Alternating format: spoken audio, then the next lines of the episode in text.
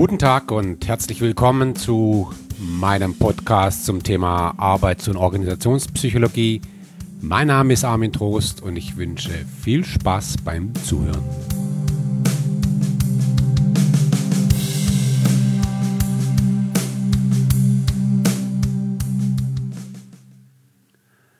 Ja, heute sprechen wir über ein heißes Thema, nämlich über Diversity oder Vielfalt. Ähm, würde ich auch äh, als ein Thema betrachten, das so den sozialen, dass man dem sozialen Kontext zuordnen kann. Äh, muss ich einfach praktisch vorstellen, du kommst als neuer Mitarbeiter, als neue Mitarbeiterin irgendwo hin, ja, bekommst eine Abteilung und sitzen da nur Männer. Nur weiße Männer. Ja. Oder nur Frauen. Oder es fühlt sich plötzlich sehr homogen an. Und denkst du, das ist alles sehr, irgendwie sehr, sehr gleich, ja. Ähm, und ähm, ja, jetzt gibt es eine Überlegung, äh, ob nicht Vielfalt ganz gut wäre eigentlich. Ne? Und das Thema Vielfalt, Diversity, werde ich jetzt synonym äh, behandeln, ähm, hat natürlich eine politische Dimension, auf die ich gar nicht so sehr eingehen möchte. Also Stichwort hier Gleichberechtigung. Ja, also denken wir beispielsweise an, an Frauen in Führungspositionen äh, mir hat neulich jemand was gesagt, ich weiß gar nicht, ob das stimmt, aber äh, es gibt in den Vorständen der DAX 30 Konzerne mehr Menschen, die Thomas heißen, als Frauen. So, das sagt schon alles. Und die meisten Frauen in DAX-Vorständen sind Personalvorständinnen. Ja. ja, was immer das bedeutet. Und jetzt wird der Ruf laut, äh, bräuchte man nicht mehr Frauen in Führungspositionen. Und das kann man natürlich unter dem Titel Gleichberechtigung diskutieren, was immer auch impliziert, Frauen seien momentan nicht gleichberechtigt. Und es gäbe eine Art äh, patriarchalische Unterdrückung. Ich will das jetzt nicht werten, überhaupt nicht. Ich, äh, ich möchte einfach in, diesem, in dieser Episode äh, mal ein paar Perspektiven auf dieses Thema richten, ähm, die aus meiner Sicht relevant sind. Es gibt neben diesem äh, Narrativ der Gleichberechtigung etwas, zwei weitere Erklärungen, warum wir uns über Diversity unterhalten sollten.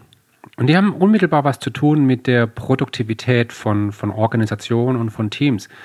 Ähm, dahinter steckt die Idee, dass wir äh, Vielfalt brauchen, um einfach besser zu sein.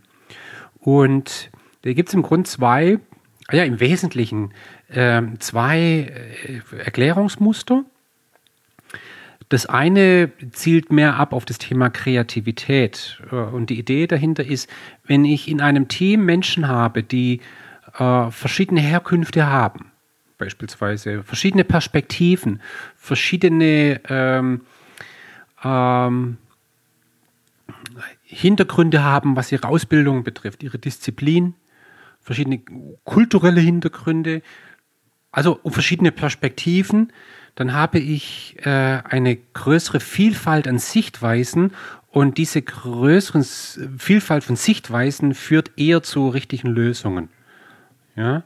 Ähm, darüber habe ich ja auch ein Stück weit gesprochen in der letzten Episode, ähm, beispielsweise bei sogenannten disjunktiven Aufgaben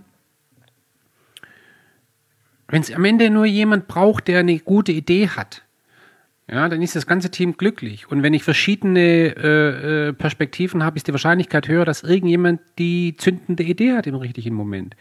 Ja, wenn ich, wenn ich eine Gruppe habe von vier eineiigen Zwilligen, sagen wir mal, ja, die, die alle gleich erzogen wurden, hm, die jetzt über ein komplexes Problem nachdenken, dann ist diese Gruppe wahrscheinlich benachteilt gegenüber einer Gruppe äh, von Menschen, die sehr unterschiedlich sind. Ob, ob dem so ist, darüber werden wir gleich sprechen, aber, aber das ist zumindest mal so eine, so eine Erklärung. Die, die andere Erklärung hat was mit, mit äh, Empathie zu tun gegenüber den Kunden. Ähm, es gibt so die Idee, dass man sagt, irgendwie muss man in einem Projektteam oder in einem Entscheiderteam, zum Beispiel in einer Geschäftsführung, die Kundenstruktur abbilden. Was heißt das? Also wenn ich zum Beispiel äh, international operiere als, als Organisation, äh, also in allen Kontinenten unterwegs bin, dann wäre es vielleicht eine gute Idee, ich hätte in der Geschäftsführung Leute aus den verschiedenen Kontinenten sitzen. Ja? Äh, vielleicht ist es ja ein Nachteil, wenn ich international operiere und, und ganz verschiedene Märkte bedienen möchte. Ich habe aber äh, in der Geschäftsführung nur äh, sechs weiße Männer, Ingenieure aus dem Schwarzwald. Also nichts gegen weiße Ingenieure aus dem Schwarzwald. Aber ähm, ja, die Idee, vielleicht ein Stück weit die Kundenstruktur wiederzuspiegeln, wäre eine gute Idee. Oder auch was Gender Diversity angeht, also die Vielfalt in Bezogen auf die Geschlechterverteilung. Äh, es gibt eben viele Produkte, die werden vorwiegend von Frauen gekauft. Ist einfach so. Ja. so und ähm, ist es jetzt eine gute Idee, wenn Männer über Produkte entscheiden, die am Ende vor allem von Frauen gekauft werden? Weiß nicht. Ja. Kann gut gehen, aber, vielleicht wäre es auch keine schlechte Idee, wenn Frauen über Produkte entscheiden, die von Frauen gekauft werden, weil man einfach von der Annahme ausgeht, äh, Frauen haben ein höheres Maß an Empathie, wenn es um die Präferenzen, um die Kundenpräferenzen von Frauen geht. Ja, also klassisches Beispiel, in der Automobilbranche war es ja immer so, äh, Autos haben ja diese, diese Sonnenblenden oben, die man so runterklappen kann, wenn die Sonne niedrig steht. Und früher war es so, dass nur auf der rechten Seite ein Spiegel da drin war. Auf der Fahrerseite nicht. So, und die Erklärung war natürlich klar, eine typisch männliche Erklärung. Ja, also ist doch klar, dass rechts ein Spiegel ist, weil da sitzt ja die Frau. Die Frau ist die Beifahrerin und bevor sie aus dem Auto aussteigt, will sie erstmal in den Spiegel gucken, um gucken, ob sie schön genug ist für ihren Mann. Äh, der Mann braucht keinen Spiegel, der ist von Natur aus schön. So, das war so die Erklärung. War jetzt nicht ganz ernst gemeint. Aber so ungefähr war das. Und es hat eine Frau gebraucht, die gesagt hat, also äh, Freunde, vielleicht habt ihr das mitgekriegt, es gibt Frauen, die Auto fahren, ja, gibt es tatsächlich. Ja. Und, äh, ja. und Spiegel auch links rein. Ja, ich möchte einen Spiegel haben. So äh, einfaches, banales Beispiel. Ja, äh, es gibt auch Männer, die einen Spiegel haben wollen, so ist nicht. Ähm, also, so die zweite Erklärung. Irgendwie die Kundenstruktur abzubilden, um dann bessere Entscheidungen für die Kunden fällen zu können. So, und das ist äh, irgendwo äh, naheliegend. Okay, aber jetzt lasst uns mal da ein bisschen genauer reingucken in das ganze Thema Diversity. Äh, Menschen unterscheiden sich, das wissen wir. Das ist, äh, das ist die Domäne der differenziellen Psychologie. Ich werde darauf auch in einer separaten Episode eingehen. Es geht äh, ganz konkret um äh, Unterschiede in den Präferenzen, die Menschen haben. Unterschiedliche Menschen wollen unterschiedliche Dinge. Ja? Äh, es geht um die Unterschiedlichkeit von Fähigkeiten. Menschen unterscheiden sich in ihren Fähigkeiten, beispielsweise in ihren kognitiven Fähigkeiten. Es gibt äh, intelligente Menschen und es gibt noch intelligentere Menschen. Also wir haben eine, eine gewisse Streuung in der kognitiven Problemlösefähigkeit. Aber auch zum Beispiel, was Persönlichkeit angeht, also überdauernde Verhaltensdispositionen, ja, gibt es Unterschiede. Menschen unterscheiden sich in Bezug auf äh, ganz zentrale Persönlichkeitsdimensionen, wie zum Beispiel äh, Extraversion oder, oder Openness for Experience oder, oder, oder so. Ne? Darüber werden wir ja noch sprechen. Also es gibt Unterschiede zwischen Menschen. Also es gibt eine Art natürliche Diversität unter Menschen. So. Das ist eine ganz wichtige Feststellung. Und ähm, jetzt kann ich hergehen und kann verschiedene Gruppen vergleichen. Und jetzt nehmen wir mal Männlein, Weiblein. Nehmen wir mal wirklich das Geschlecht. Und ich vergleiche jetzt mal ähm, Männer und Frauen in Bezug auf unterschiedliche Dimensionen. Ja, jetzt jetzt wird es äh, äh, heiß. Äh, aber wir kennen natürlich etliche Unterschiede, äh, gewisse Unterschiede, bei, zum Beispiel bei bestimmten Persönlichkeitsdimensionen. Äh, Neurotizismus zum Beispiel. Äh, sind äh, Jugendliche, Kinder gleich, was Geschlecht angeht, aber ab der, äh, nach der Pubertät laden Frauen auf Neurotizismus höher als Männer.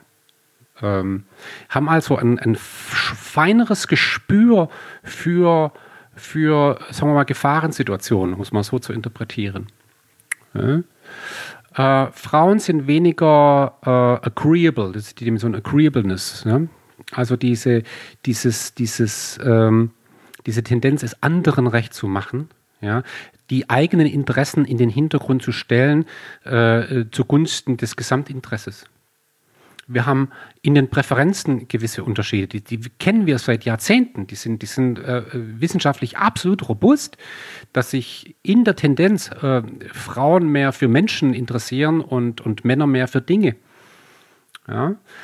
Ähm, so, und, und während ich das so sage, muss man jetzt aufpassen, weil diese Unterschiede sind minimal.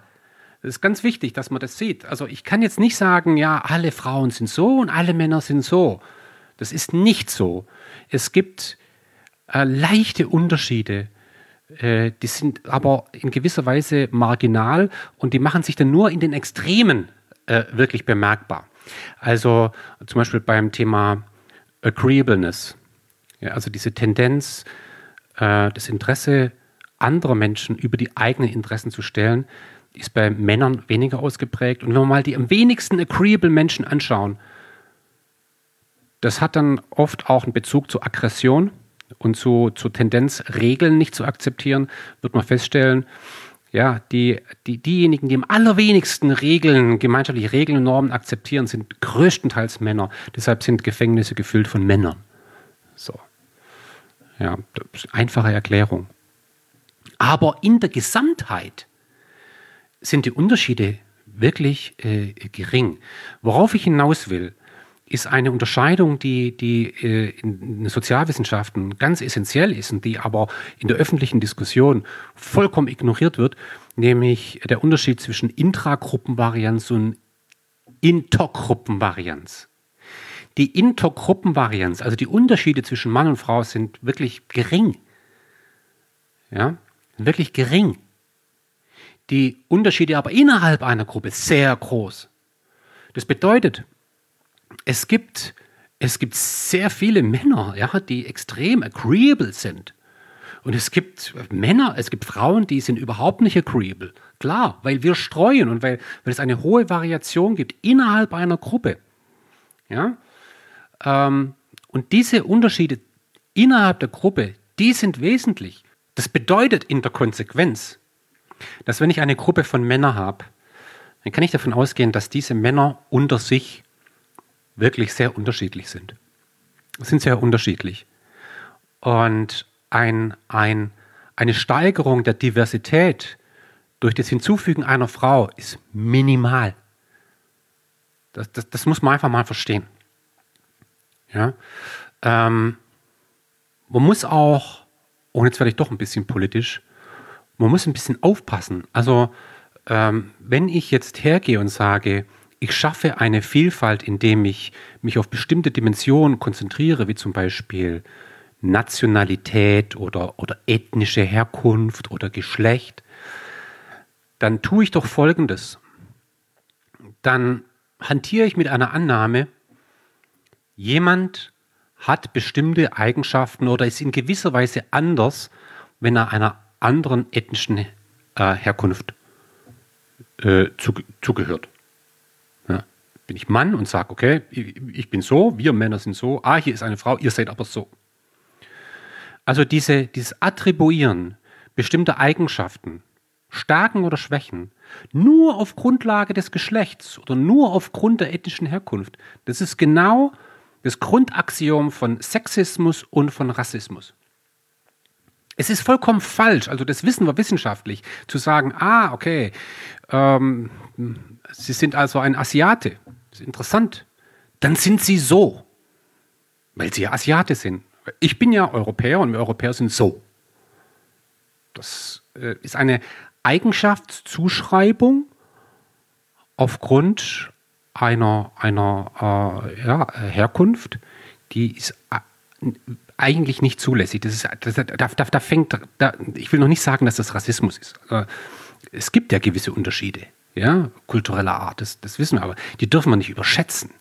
Ja, aber da beginnt natürlich in gewisser Weise so ein latenter äh, Rassismus oder, oder, oder, oder äh, Sexismus. Also wenn ich zum Beispiel sage, ich will, dass wir uns äh, in unserem Management-Team mal mehr mit Menschen beschäftigen und weniger nur mit Dingen, deshalb holen wir jetzt eine Frau rein, das bringt nichts. Das bringt nichts. Das wäre die Zuschreibung einer bestimmten Fähigkeit auf Grundlage des Geschlechts, das ist Sexismus. Ja, und Sexismus kann man ja in positiven Richtung denken, genauso wie in negative Richtung. so genug der Politik an der Stelle. Also, ähm, wir müssen vor allem Diversity auf einer individuellen Ebene betrachten und nicht auf einer Gruppenebene. Das ist ein ganz entscheidender Punkt. Ja? Man schafft nicht Diversität, indem man verschiedene Gruppen irgendwie zusammenstellt. Das, das bringt übrigens auch, auch im Effekt äh, relativ wenig. Ich will an der Stelle mal auf ein, auf ein Paradox hinweisen. Das ist in der, in der Öffentlichkeit auch relativ unbekannt, aber in den Sozialwissenschaften kennt man das und ist absolut robust. Ähm, die Rede ist vom Gender Equality Paradox. Was besagt das Gender Equality Paradox? Es gibt ähm, Länder, ähm, die, was so Gleichbehandlung, Chancengleichheit angeht, äh, in Bezug auf Gender eben anders sind als andere Länder. Ja, also zum Beispiel ganz führend sind so die skandinavischen Länder, äh, was Gender Equality angeht. Es geht wirklich um kulturelle und strukturelle äh, Bedingungen in einem Land. Also wir reden über Zugang zu äh, äh, Bildung, es geht um Wahlrecht, es geht um Repräsentanz von Männern und Frauen in, ähm, in der Regierung, es geht um äh, strukturelle Maßnahmen zur, zur Gleichstellung und Chancengleichheit und so weiter. Und da gibt es Länder, die sind da sehr, eine sehr, haben eine sehr hohe Gender Equality wahnsinnig viel gemacht in den letzten Jahren. Und da gibt es Länder, da ist es komplett unterentwickelt. Ich will jetzt keine Namen nennen. Aber da gibt es Länder, da ist es einfach so. Da dürfen Frauen nicht Auto fahren, zu Hause bleiben, dürfen nicht arbeiten, dürfen kein eigenes Konto haben, sind in der Regierung überhaupt nicht präsent und so weiter und so fort. So. Das ist die eine Dimension, ja, Gender Equality in einem Land. Und wenn man jetzt mal schaut, wie viele Frauen und Männer gibt es in sogenannten MINT-Berufen? MINT-Berufe, ähm, das sind so mathematisch, äh, Informatik, Naturwissenschaft, technische äh, äh, Felder, die, die schon immer irgendwie Männer dominiert waren. Ja, also es gibt ja viel mehr Ingenieure äh, als Ingenieurinnen. Es gibt äh, mehr Mathematiker als Mathematikerinnen. So. Und, ähm, das sind typische Männerberufe, in Anführungsstriche. Männerdomänen. Und wenn man jetzt mal das vergleicht äh, entlang der Gender Equality unterschiedlicher Länder, dann stellt man plötzlich fest, in Ländern wie zum Beispiel in den skandinavischen Ländern gibt es die wenigsten Frauen in MINT-Berufen. Die wenigsten Frauen. Dort sind MINT-Berufe von Männern dominiert. Während in Ländern, wo Gender Equality gering ist, haben wir viel mehr Frauen in technischen Berufen. Also das, was wir immer anstreben, durch strukturelle, kulturelle Maßnahmen, um eine Gleichverteilung von Mann und Frau zu erreichen, führt genau zum Gegenteil ja, von dem, was, was angestrebt wurde. Ja, das, das mal so als, als äh, Randnotiz. Die Dinge sind nicht so, so einfach, äh, äh, wie es äh, zu sein scheint. Ähm, was heißt jetzt Diversity? Wie, wie, wie, muss man mit dem Thema umgehen? Und äh, ich habe es eben gesagt, also man sollte Diversity nicht auf Gruppenebene denken, sondern auf individueller Ebene. Und ich würde Diversity definieren als eine Wertschätzung von Individualität. So, das war jetzt ein wichtiger Satz. Die Wertschätzung von Individualität. So. Ähm, ich erkläre das mal an einem Beispiel, an einer kleinen Geschichte. Da wird es ex extrem schnell deutlich. Also, äh, ich habe die auch äh, mal schon öfters geblockt und so ähm, veröffentlicht. Ähm, die geht so. Also es gibt einen Bauer, eine Bäuerin, ist egal. Ja. Und der Bauer liefert Kartoffeln. Ja, der hat einen Acker und Kartoffeln angebaut und der hat einen Kunde, der ihm diese Kartoffeln abnimmt. Und der Kunde hat immer gesagt, also äh, Bauer, äh, ich hätte gern mittelgroße, runde Kartoffeln. Ja, die müssen ein bestimmtes, die müssen so sein, nicht so, sondern so. Ja, bestimmte Standards. Also ist der Bauer immer hergegangen, hat immer so die gleichen Kartoffeln, die sahen alle ähnlich aus. Und die kleinen hat er weggeschmissen, die großen Krummen hat er weggeschmissen. Nur die, nur die ganz bestimmten, die ganz bestimmten Standards äh, äh, entsprachen. Also ein sehr konformes Kartoffelverständnis. Kartoffelkonformität. So. Jetzt, jetzt kommt irgendwann der Abnehmer, der Kunde und sagt, ah, Bauer, äh, sorry, es gibt jetzt politische Entwicklungen oder Veränderungen in den Präferenzen. Ich, ich brauche eine größere Kartoffeldiversität. Eine größere Kartoffelvielfalt. Und jetzt guckt der Bauer, der sagt, was heißt das? Ja, ich möchte eine Quote. Und zwar, ich hätte gern immer also wir bleiben bei den mittelgroßen runden Kartoffeln, aber 30 Prozent der Kartoffeln, die müssen klein und krumm sein.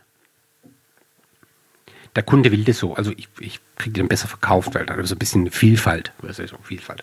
So, und jetzt wird da eine Quote definiert und es, wird, äh, es gibt KPIs und das Ganze wird gemanagt und so weiter. Und der Bauer macht es dann und erreicht damit jetzt eine gewisse Kartoffeldiversität. So. Vielfalt. Jetzt gibt es einen Ort weiter, einen anderen Bauern, bei dem ist ganz anders. Dessen Abnehmer sagt, ey, pass mal auf deine Kartoffeln. Kartoffeln sind toll. Also jede Kartoffel ist individuell. Jede Kartoffel ist anders. Das ist super, oder? Es gibt kleine, große, krumme, Granulo und jede Kartoffel hat ihre Berechtigung und das ist doch super, ja. Und deshalb wertschätze einfach die Individualität einer Kartoffel und du einfach, du greifst dir raus aus dem Acker und bringst sie mir. Ist das super. Ja. Okay, die ganz kleinen, die brauchst man nicht bringen und die ganz, ganz, super krumm auch nicht. Aber so im Wesentlichen, ja, äh, wir wertschätzen die Individualität einer Kartoffel. Und jetzt, jetzt können wir mal raten. Zwei Dinge, nämlich erstens, wer erreicht die größere Vielfalt? Erstens und zweitens, äh, was ist der eigentliche Punkt? Der eigentliche Punkt ist diese Haltung, die dahinter steckt. Ja, die Haltung. Ähm, Habe ich äh, etwas, wo ich sage, Diversity ist etwas, was ich konstruiere, weil ich es muss und das mache ich auf der Grund von Zahlen. Ja? Oder, oder habe ich die Haltung, hey, jede Kartoffel ist so gut, wie sie eben ist. So. Und wenn man Unternehmen anschaut, die wirklich, ich meine jetzt wirklich, wirklich äh, Diversität haben, die leben genau diese Haltung. Die sagen, wir wollen um Gottes Willen nicht, dass jeder Berater, jeder Softwareentwickler und jeder alle gleich aussehen, ja, also und, und gleich daherkommen und die gleiche Haltung haben. Hey, wir sind ein sehr bunter Haufen. Und das ist übrigens etwas, was man sehr schnell merkt, wenn man in ein Unternehmen reinkommt. Und ich besuche ja viele Unternehmen. Da habe ich ganz schnell den Eindruck, wow, hier ist er richtig, richtig äh, bunt, ja, Vielfalt und am anderen haben nicht. Und das ist eine, eine Frage der Haltung. Und die beginnt vielleicht schon, jetzt will ich aber auch nicht zu weit gehen, bei der Personalauswahl. Na, wie viele Kriterien lege ich an und wie, wie sehr muss ein neuer Mitarbeiter, eine neue Mitarbeiterin bestimmten Standards entsprechen? Es bringt halt in Diversity nichts, wenn ich sage, ich habe ganz enge Vorstellungen, wie so, ein, wie so eine Führungskraft auszusehen hat.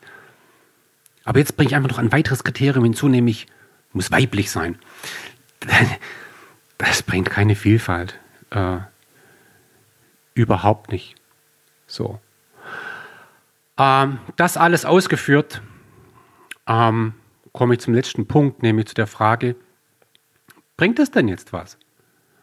Und da sieht die wissenschaftliche Lage sehr kontrovers aus, muss man sagen. Ja, gibt es viele Meta-Analysen, also, also Analysen, wo man viele Studien, die es zu Diversity gibt, zusammengefasst hat. Und das Bild ist sehr, sehr kontrovers. Also man kann nicht sagen, Diversity führt zu einer höheren Produktivität, Kreativität als weniger Diversity. Äh, Gibt es auch verschiedene Erklärungsmuster drunter. Ich will da jetzt gar nicht so sehr in die Tiefe gehen, weil ich habe ein Problem mit fast allen Studien an der Stelle. Nämlich die Frage ist, wie wurde jetzt Diversity operationalisiert? Und das klassische Paradigma sieht einfach so aus, im Labor hat man eben verschiedene Gruppen. Einmal hat man eine Gruppe nur Männer, nur Frauen und dann hat man eine gemischte Gruppe und dann lässt man denen ein Problem lösen. Und dann schaut man, welche Gruppe ist besser. So. Ähm, und nach allem, was ich ausgeführt habe, macht es ziemlich deutlich. Also Diversity kriege ich nicht dadurch, dass ich äh, die, die, die Gruppenzugehörigkeit mische. Also die, auf die Intergruppenvarianz setze. Das bringt keine Diversity.